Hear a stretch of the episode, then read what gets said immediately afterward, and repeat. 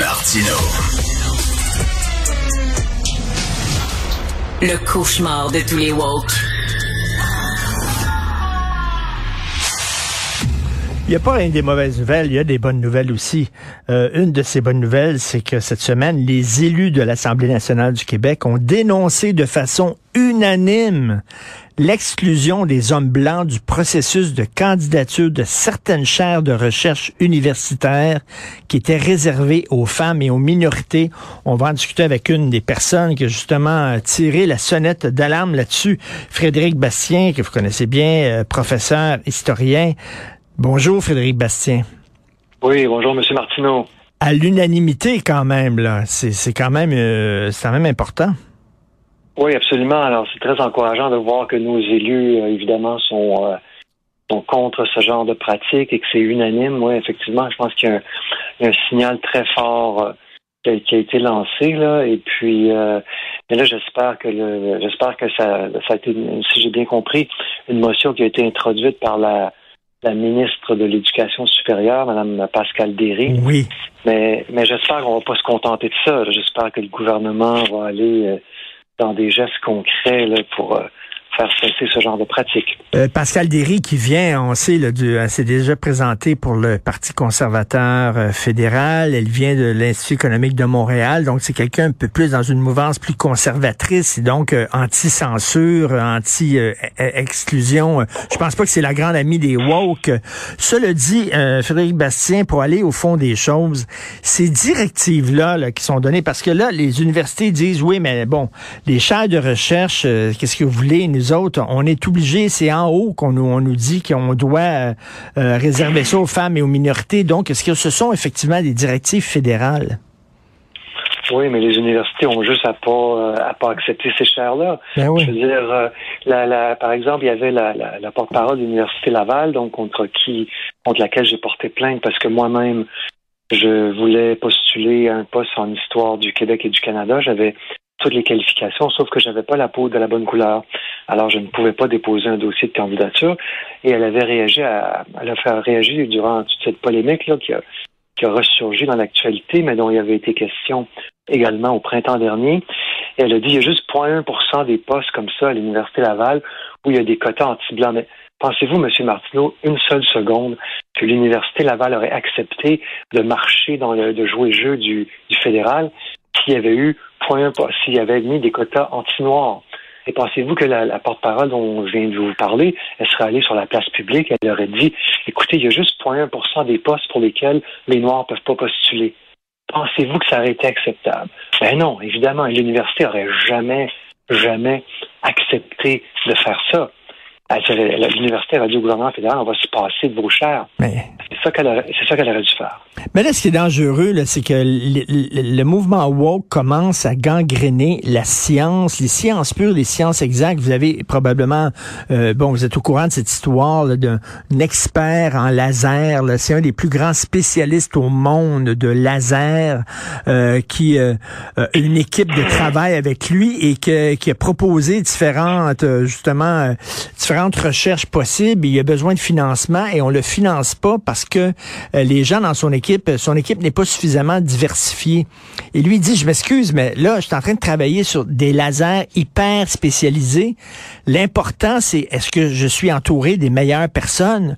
Là, on est en train de me dire que j'ai pas ma, mon financement pour ma recherche, qui est une recherche importante de pointe, parce que je ne suis pas entouré de gens qui sont noirs ou racisés. Ça n'a pas de maudit bon sens. Absolument, absolument, je suis d'accord avec vous. On, vit une nouvelle grande noirceur. Et pour, ce qui est de l'Université Laval euh, et de la plainte que j'ai posée, ce que j'examine en ce moment avec, euh, avec des avocats, c'est de poser, de déposer, devrais-je dire, ou de faire une nouvelle plainte, mais cette fois en ce qui concerne la, vie privée, parce que justement, il y a ces espèces de, de quotas de, de, toutes sortes de groupes. Et là, je dois, je vois, M. Marceau, il faut que je vous parle de ça.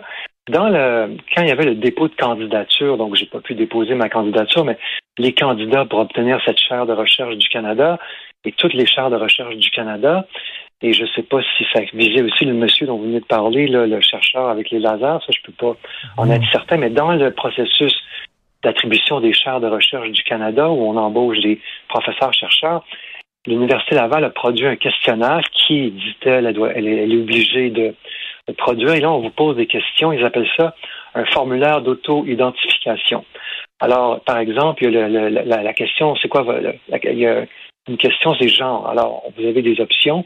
Êtes-vous bispirituel, femme, femme trans, genre fluide, homme, homme trans, non-binaire, ou je ne m'identifie à aucune des options proposées? Ça, c'est complètement délirant. Là, après ça, on vous pose des questions sur l'orientation sexuelle. Là, je vais vous lire des catégories.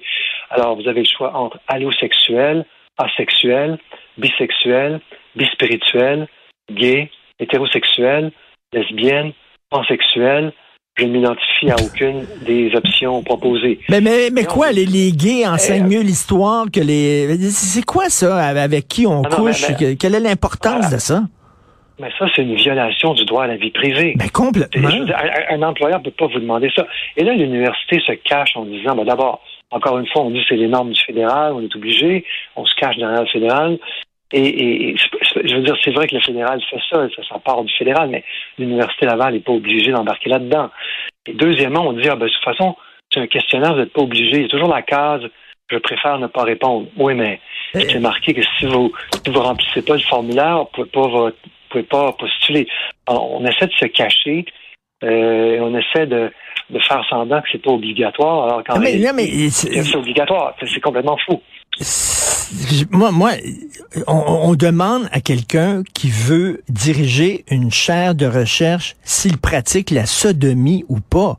Je suis désolé, mais c'est ça, là. C'est-tu de vos Christie d'affaires? Déjà, dès le départ, ça, il y aurait une plainte à faire en disant c'est de parce qu'on se souvient de Pierre, Pierre Elliott Trudeau qui disait l'État n'a rien à voir, à voir dans notre chambre à coucher. Déjà, ça, il y aurait pas une plainte là-dessus euh, à faire pour l'intrusion de la vie privée?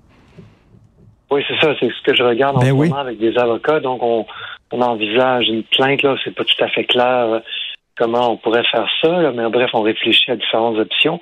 Mais oui, notre intention, effectivement, c'est de ne pas s'arrêter là et d'aller déposer une plainte euh, probablement au commissaire à la protection de la vie privée. Mais enfin, comme je vous dis, M. Martineau, c'est pas n'est pas tout à fait encore. Euh, on réfléchit, avec d'autres, je réfléchis à ça. OK, je vous pose une question. Là. Mettons, je me fais l'avocat du diable. Si on disait à compétence égale, on privilégie quelqu'un qui provient d'une minorité, est-ce que vous diriez, bon, là, peut-être que c'est plus acceptable?